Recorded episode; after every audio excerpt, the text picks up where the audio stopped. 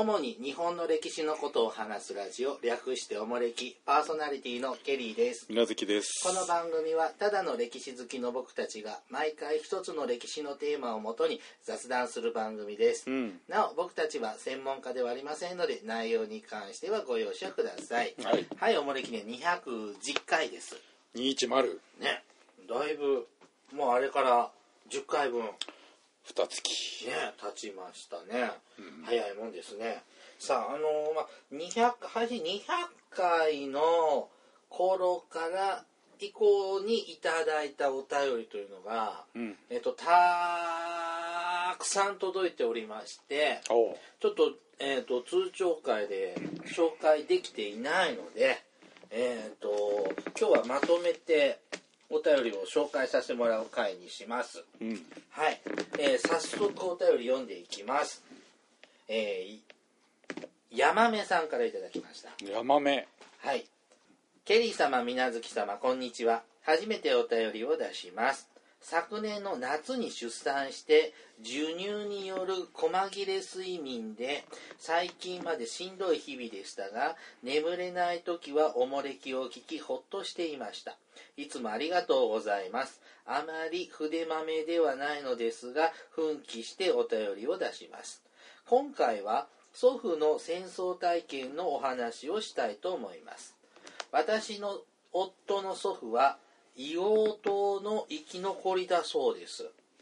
戦争中にあ戦闘中に負傷しアメリカ軍の捕虜になったため助かったそうです。しばらくアメリカにいる間に終戦となり家ではもう死んでしまったものとしてお葬式も挙げてしまったそうですがその後に帰国して長生きして90歳ぐらいまで。あの生きてたそうです。うん。で私と結婚する前に亡くなられたので私はお会いしていませんが割とあっけらかんと戦争の話をしていたそうです。ただ自分が硫黄島の生き残りというのはあまり大っぴらにしていなかったとかもしかしたら生き残った負い目があったのかなと夫は言っていました私の祖父の方は将校として満州に赴いていました。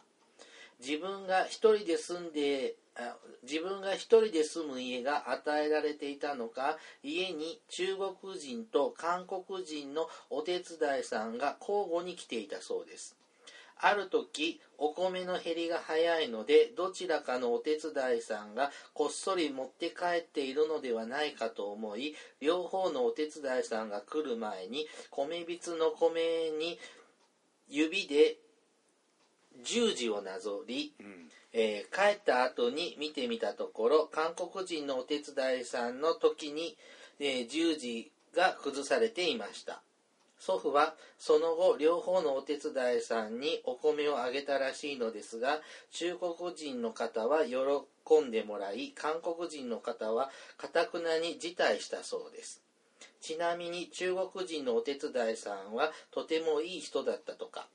ただ祖父はそういったこと以外の戦争の話は全くしようとせずこちらも聞けるような雰囲気ではありませんでした。私は幼かったのでおぼろげにしか覚えていないのですがテレビを見ていて羽生の宿が流れてきた時に祖父はポロポロと涙を流してそれがとても印象的でした。お手伝いさんのエピソードは話したくないことの多い戦争の中で祖父にとってほのぼのとした思い出だったのかなと思います。といただきました。えっ、と山目さんのご主人のおじい様は硫黄島うん。大激戦のとこですよね。そうですね。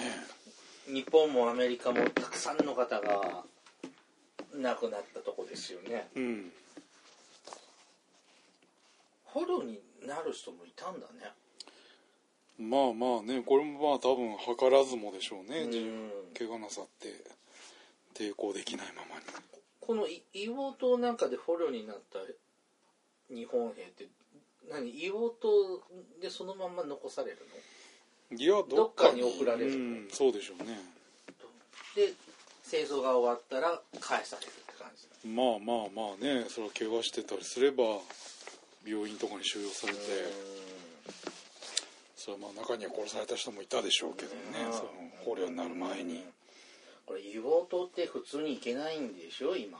硫黄島はね今あの人は住んでないんで。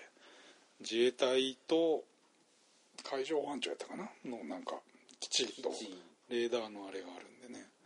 基本的に許可がないと入れないですね。町のでも戦前はうん。一応集落はあったんですけどね。その残りは残ってんのかな？もう戦争でボロボロいやないでしょ多分。もうないの？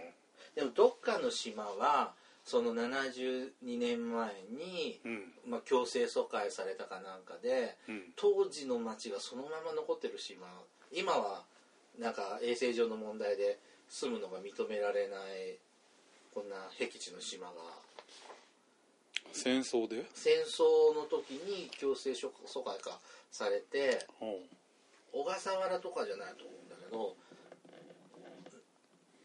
なんかあるって聞いた。硫黄島は確か小笠原に疎開させられたはずですけどね。き今気象庁かなんかの出港で出てるとかなんか島出しで見たことあんのよ。それ硫黄島じゃない硫黄島なんかねで、えー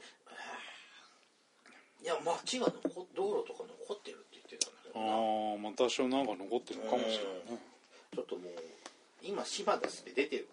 あんのかな？昔読んでた。島出すね本ね、うん。あったね。あんのかな？で、うん、硫黄島とかあのーそのそこで亡くなった方の慰霊で時々そうそう飛そう。行機が出るんでしょ？うん。自衛隊の。だから僕たちとか縁のもうゆかりもない人は観光でとかっていけないんですよね。観光は無理ですね。うんどんなとこかとかそういうのだからもう歴史研究家が。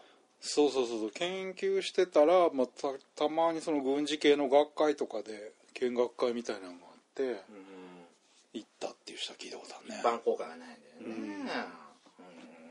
それから自衛隊に入るか。あとねなんか待ったよ。旧その自衛隊とそうそう気象庁の職員のための食堂とかがあって、うん。そこのなんかあ厨房募で集とかがたまにあるっていう話。うん。うん。硫黄島で。そうそうそう。どうしても行きたいって言うんだらいやーちょっと見てみたいだけだから住みたいとは思わないのでね。うん。でおじいさんあの八女さんのおじい様は満州の将校をやってたんだって。うん。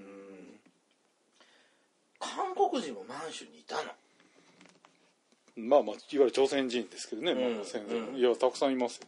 ああの辺満州は結構そのもともと朝鮮族の人はたくさん今でもいっぱいいますけど朝鮮系の朝鮮族の中朝鮮系の中国人？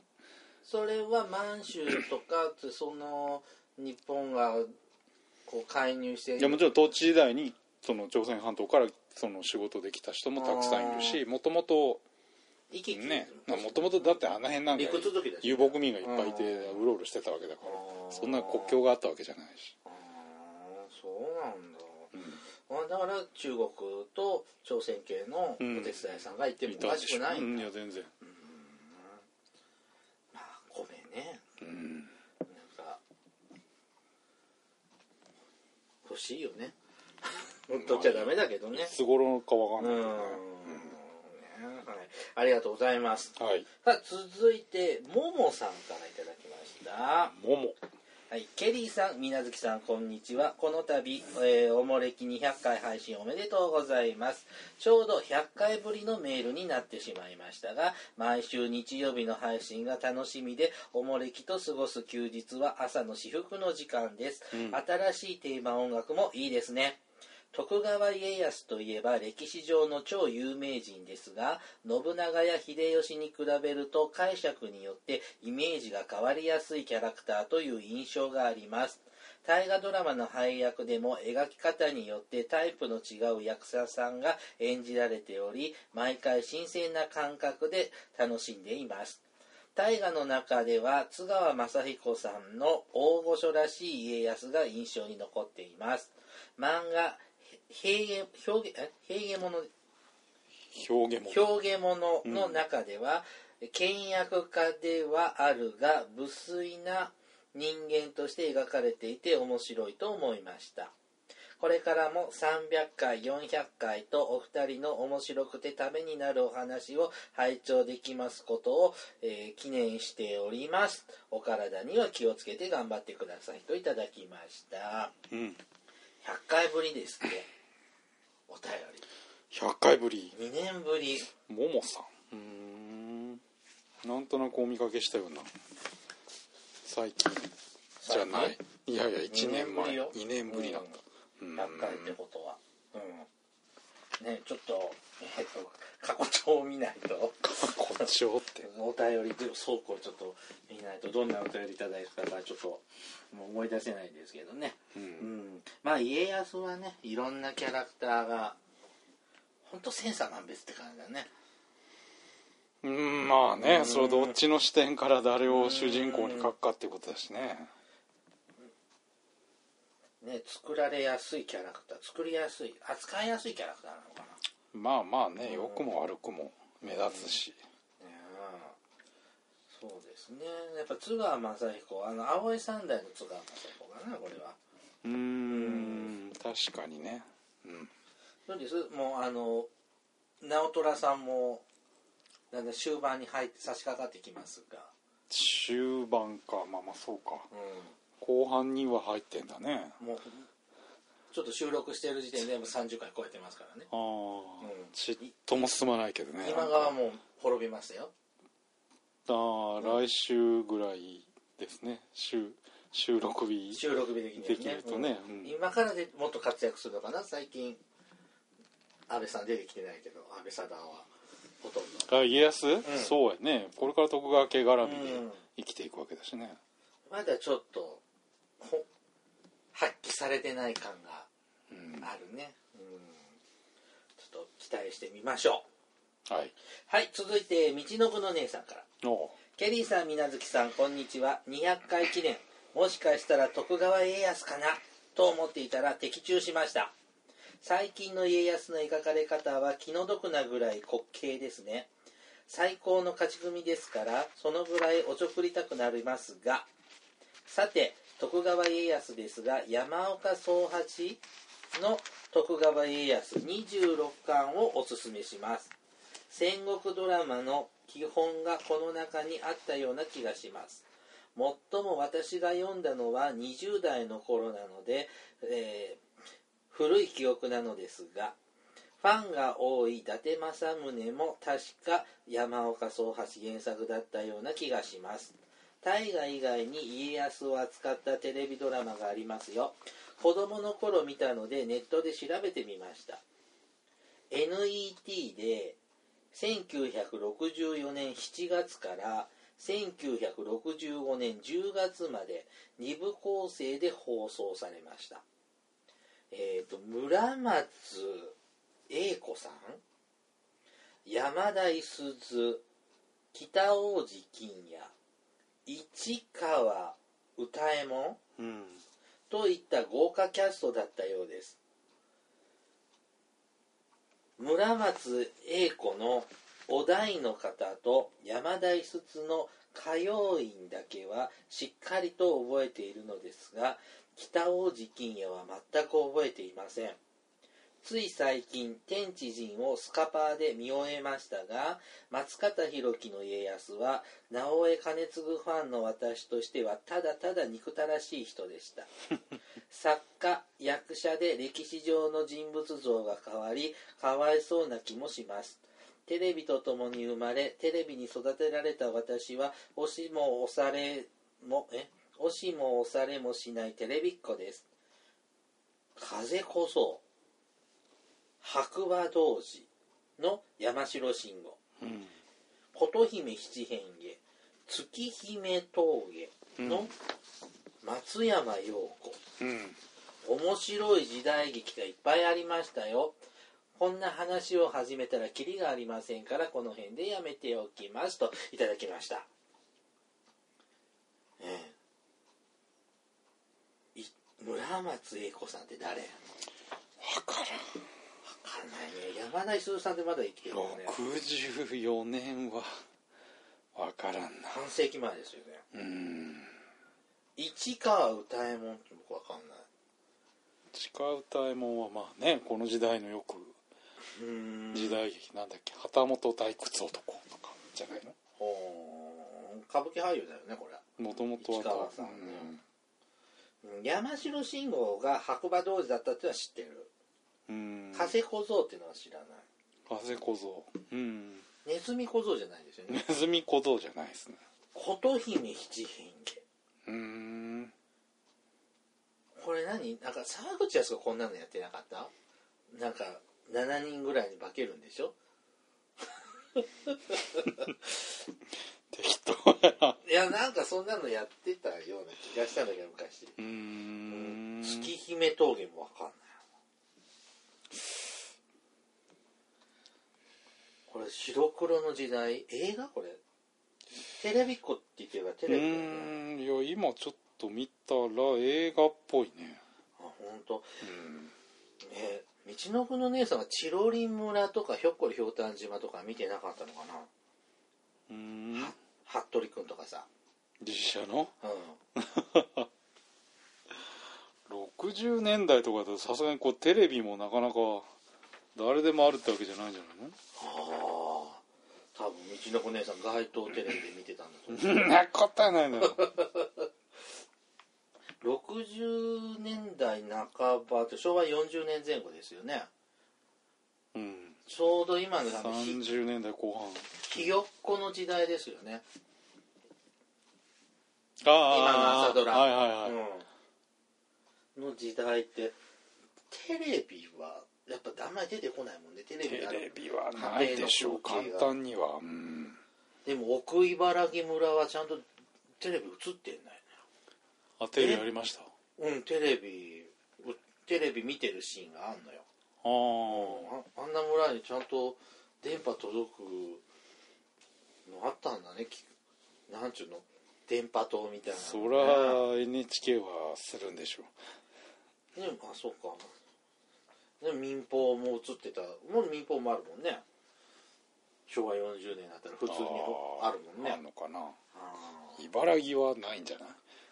え関東ネットじゃないネットだけど別に。のフジテレビと直か東京の電波入らないでしょ。テレビ東京映んないけど。いやいやいやキー局は入らないでしょ茨城は。なんで？ち関東関東圏じゃんいや関東圏はその系列の茨城の放送局がないと入らないんじゃないの？えフジテレビじゃないの？富士じゃないでしょ多分。えフジテレビにテレビ朝日に TBS に。いやいや茨城はキー局じゃないんじゃないの？あらそまあドラマの中の話だから知らないですね。まあまあそうやけど。ん。あ茨城の方どうなんです？え関東のキー局で見てるんじゃないの？茨城っていやー違うと思本当？うなうん。えー、首都圏ってみんなそうじゃないの？首都圏だって広いよ。広いけど茨城は首都圏じゃん。関東地方じゃん。ちょっと関東の事情がわからないのでうん。情報お願いします。ね。はい続いて見習い記者さんからいただきました。はじめまして。200番組200回おめでとうございます。リスナーになって2年くらいになります。きっかけは仕事で日本史に携わる機会があり何か気軽に日常で日本史に触れられるものはないかと探していたところポッドキャストでばったり出会いました。おもれきの良さはやっぱりこの緩さだと思います。もちろん当時は仕事だったのでかなり専門的な資料に当たったりもしましたが人類の歴史は現在進行形で展開していてまさに生き物のように解釈も評価も変化していくので究極的に正しいことを追求したりすることが苦しくてバカバカしくなるのです。とはいえある一つの媒体にまとめなければならないので一定のまとめが必要になってくるのですけど腑に落ちません。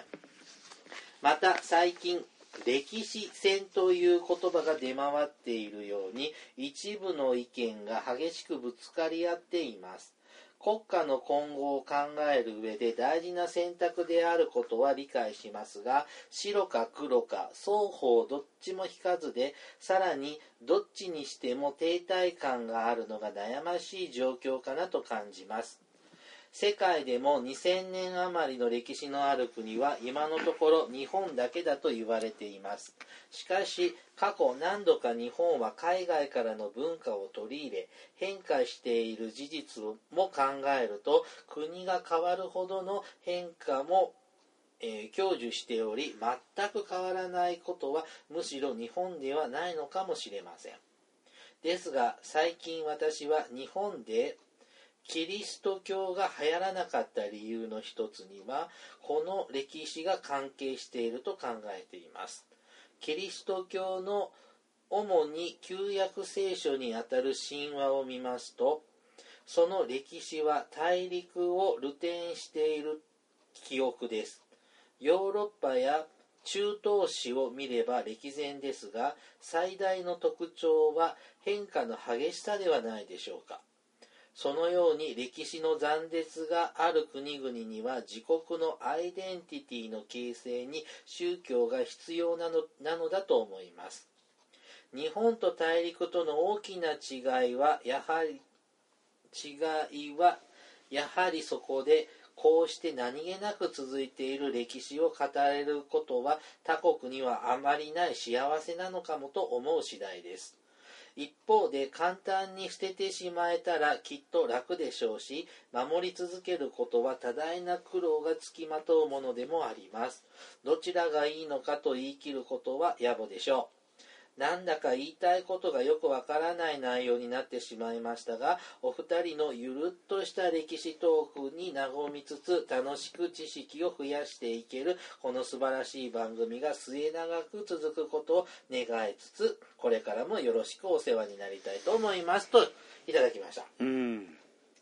えっ、と何か記事を書く方なのかな？見らない記者。うんって書いてあるからなんかうん。歴史系のなんか編集がなんかやってるのかしらね。まあ歴史系に関わらずねいろいろまあ歴史に関連することはあるでしょうしね。ねマスメディアの方なのかしら。えまあね日本はこう長い歴史が語れる国で中国なんかも長いけどあれやっぱ別々の国家って考えるべきなの？こう州とか官とかまあそうやね。王朝も変わるしそれこそね異民族の王朝の時代もあるしでなかなか一貫して、まあ、その場所の歴史はあるだろうけど、うん、あ一つのね連続性はつながりがなかなか難しいところでね。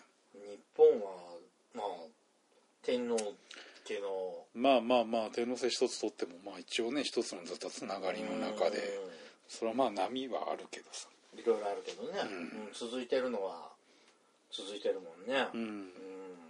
またこれからねどうなるのかわからないけど続けていきたいと思ってる人が多いんだからね。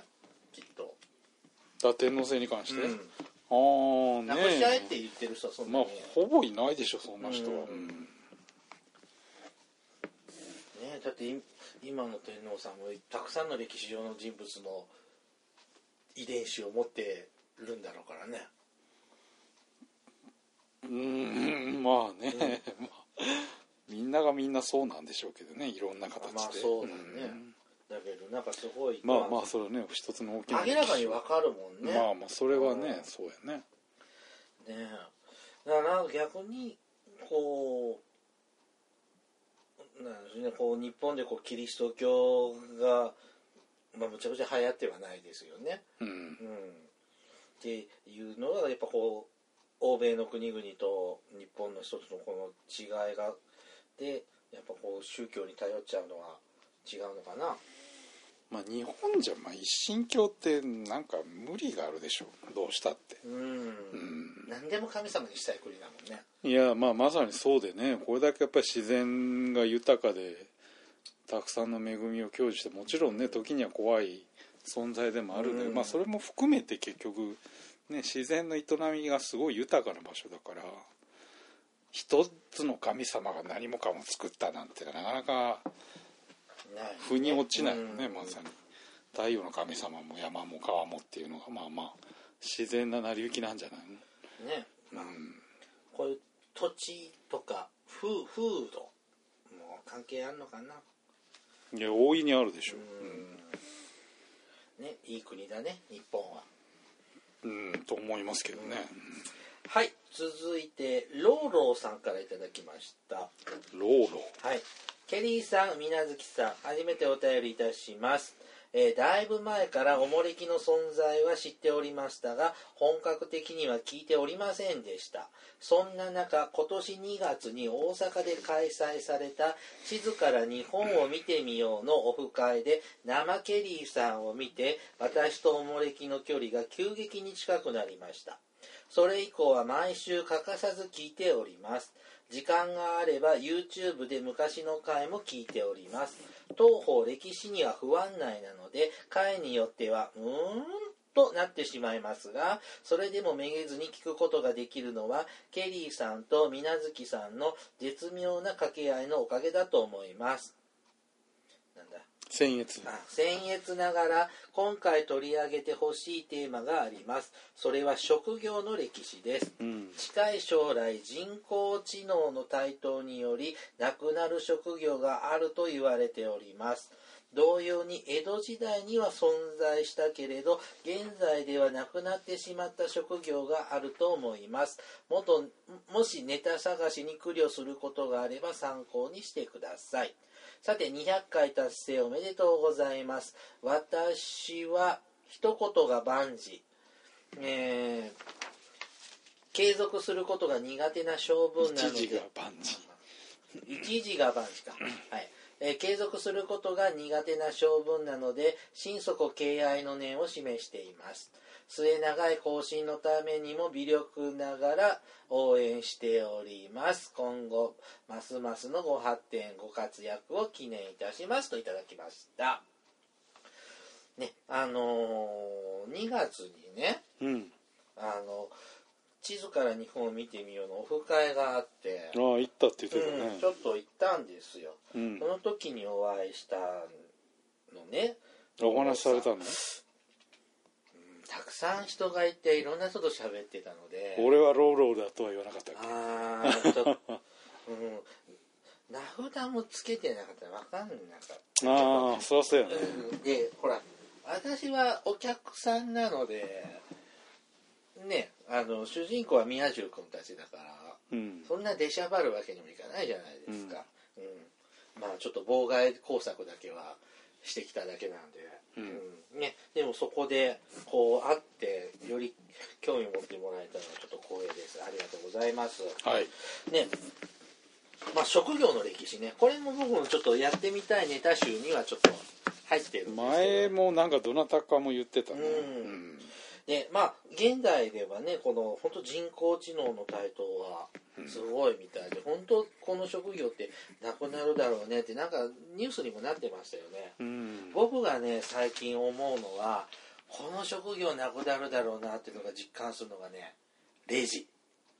スーパーのレジ。ああまあなくなるでしょう。ってもうだってなんかあれなんでしょユニクロかなんかであそう。載せたら全部できるとかあるでしょ？そうそう、ん。ユニクロか GU がそうでさうん。なんか箱の中に入れたらそうそうそう。計算されてくんのよね。あれびっくりした。うん。せスーパーは皆さんスーパーとか行く？あスーパーマーケットある？あるよ。あります？あれはセルフレジある？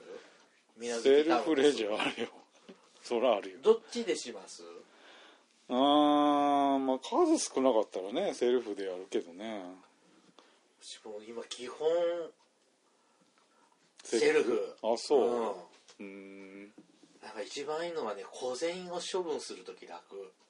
なんかその待ってるさレジの人にさ待って待ってる間に10円玉1円はいとかやるのが気にせずゆっくりできるからうんなんかそれがい。いなって自分のあのなんあのなんていうのバーコード読む順番もさうん。自分でできるじゃん。うん。袋入れる順番に入れれるからいいなと思って。最近結構あれでしょ？レジ打ちはしはるけどお金の収受やり取りは機械であそうそうそういうのもあるね。多いでしょ、うん、ケリーサンシティのあケリーハウスのうん。近所はあの完全に全部支払いも自分でやるタイプで。でそれでもいいわけでしょ？うん。小銭の処分、でもあそうそう。あれさあれセルフレジやってて思うんだけど、あのバーコードのついてない品ってあるじゃない？お惣菜。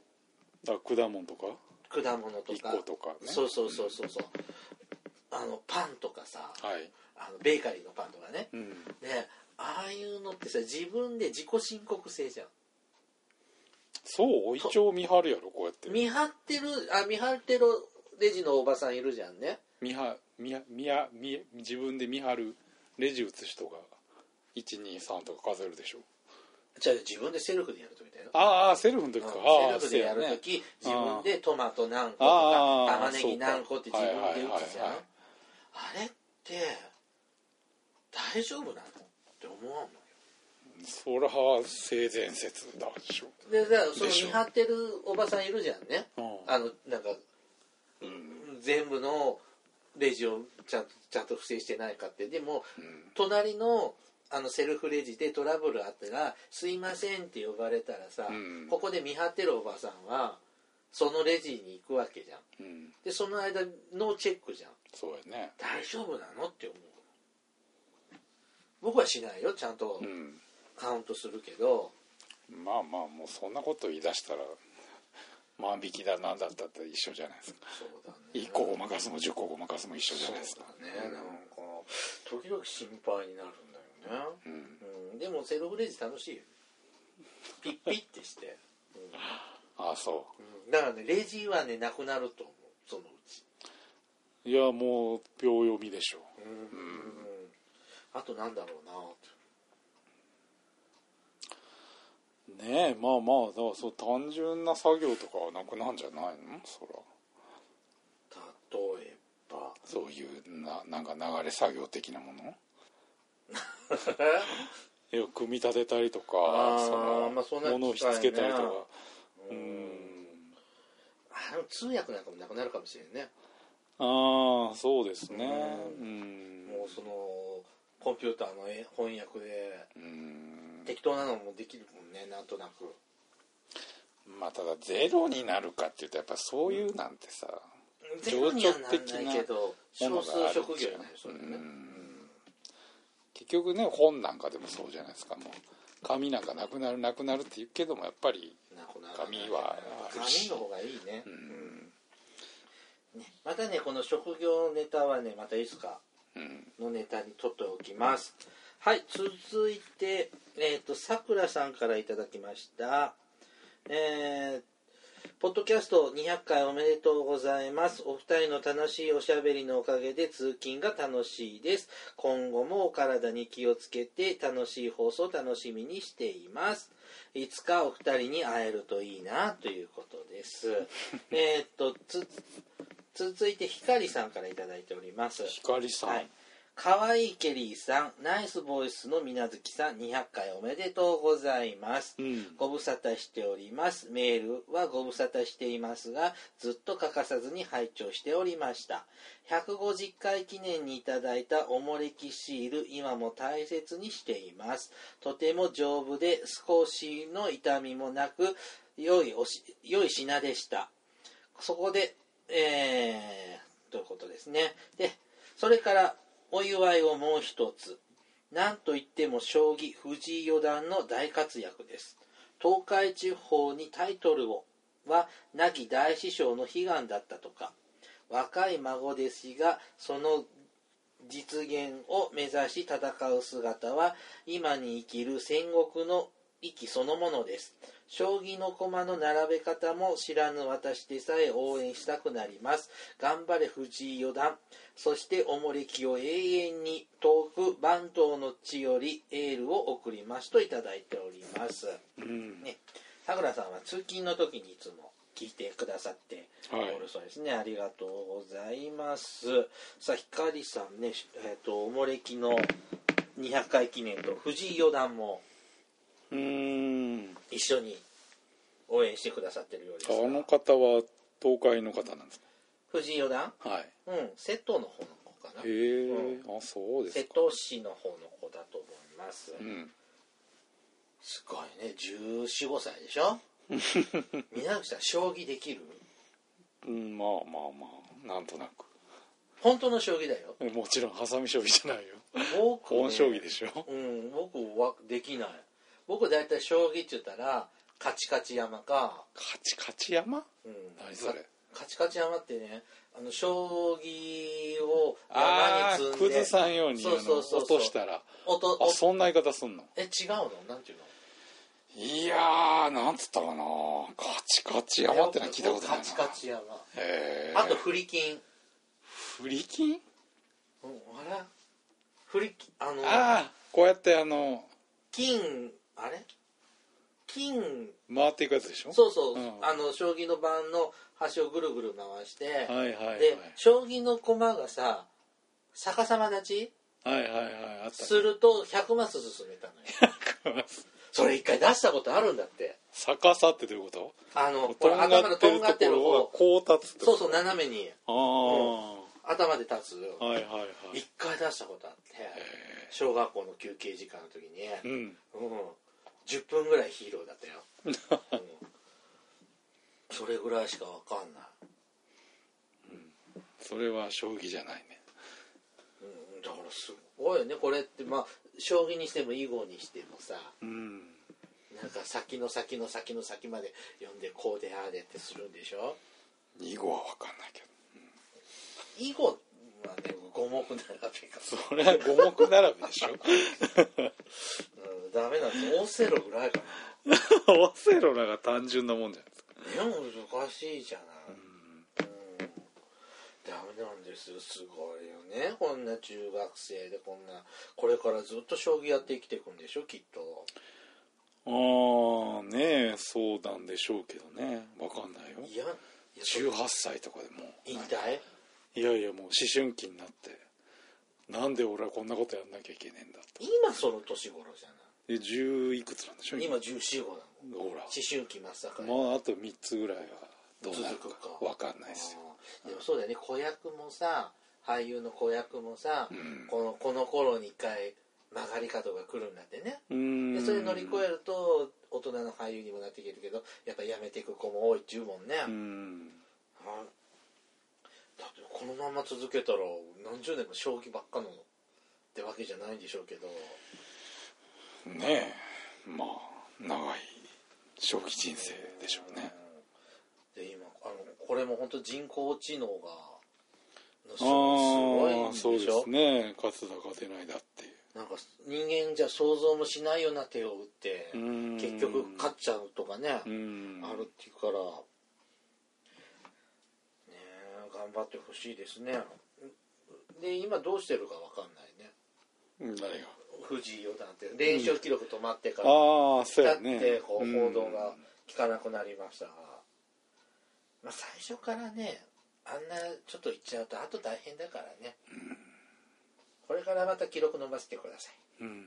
はい続いて道のくの姉さんからいただきました。はい。ケリーさん、みなずきさん、こんにちは。201回の配信、徳川家康の幼少期の話を拝聴しました。私が狸親父の家康を嫌いになれないのは、小説やドラマを通して知っているこの幼少期があるからです。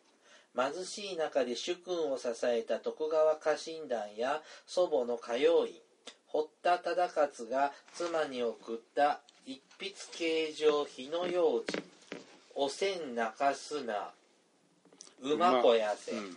という手紙と家康を支え続けた徳川家臣団は私の脳裏に今も焼き付いています。悲しいことに秀吉にはこの結びつきがありませんでしたね。好き嫌いは別にしてこの人の結びつきが260年の幕府を支えたのではないでしょうか。三河武士団は全国に散らばっていったのですねさて古墳の話です。急に話変わりましたが、うん。えー岐阜県に目覚めた私も岐阜県にそんなにたくさん古墳があるとは知りませんでした。そこで古墳サイトで全国の古墳を調べてみました。岐阜県には140もあるんですね。奈良県は162愛知は、えー235大阪府は111福岡県は145長野県は299群馬県は306神奈川県は171茨城県は160埼玉県は100東京都は109兵庫県は121広島県も121なんと驚いたのは岡山県の622です。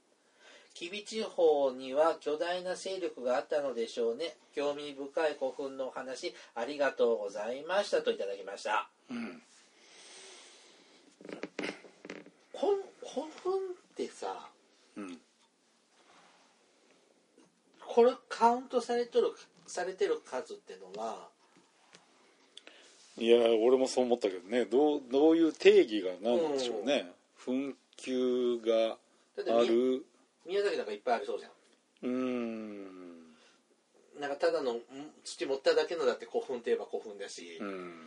ノーカウントなのかなちょっとちょっとわかんないですけど。うなんでしょうねまあ最低これはあるこんだけはあるってことってことですよね、うん、うん、だいぶなんかでもね100と600じゃえらい違いだけどね。本当に共通の基準でこうなるのかしら。ねちょっと疑問を感じまするんですが、うん。でキビはでも多いんでしょ？いやもちろんねうん。岡山吉備地方っていうのは有力な勢力だし。ただ兵庫広島岡山ってこの辺山陽地方はうん、山陽のあたりっていうのは多いんでしょうね。まあ、特にね岡山吉備の周辺は巨大な古墳も多いし、うん。うん。そうまあ納得はするんだけどなんか埼玉とかね例えば吉見百穴なんて100穴って言ってこう岩盤にブワーって穴が開いたそれこそ100個。蜂の巣みたいなね。そうそうそう。それは100個じゃないのかしら。うん。でちょっとわかんない、うん、あれは行こうかもしれない。あれは1個な。わからないですが、まあだって単純に考えてもさ奈良とか奈良京都大阪あたりに天皇陵だけで100以上あるんでしょうしね。まあまあでもそれはこ古代以降は古墳とは言わないでしょ。そうん。そうか。そう古墳時代以前としても。数十は数十12、30はありそうだよね。まあそれはあるけどね。嫁だ息子だ甥いだ叔父だっていやそれだけで2300はありそうですけどね、うんねまあたくさんあるのは間違いないですね、うん。うん。まあ、やっぱキビが古墳的に強い宮崎とか九州も多いと思ってたんだけどな。うん。そうやね。た例えば島根とかね出雲なんかもありそうな気はするんだけど。まあ一一例としてうん。こういうデータがありますよってことではい。さあえっ、と今日はねここまでにします、ん。ちょっとまだ紹介が終われてないので次回もお便り特集をしますね。もう一丁はい。おもれきではリスナーの皆様からお便りを募集しています。あの時代に行ってみたい、あの人に会いたい、おすすめの歴史漫画や歴史小説、大河ドラマなど歴史ドラマや映画の思い出や感想、戦争の体験談、他にもいろいろとお便りテーマがあります。詳細はおもれきのブログをご覧ください。おもれ、あ、おも、おわわわわわわ。番組へのお便りは E メールまたは Twitter のダイレクトメールでお送りください。メールアドレスはメールアットマークおもれき .com。Twitter はひらがなでおもれきと検索してください。さらにおもれきは YouTube でも過去の回を配信しています。こちらでもおもれきをお楽しみください。ではまた、ポッドキャストでお会いしましょう。さようなら。さようなら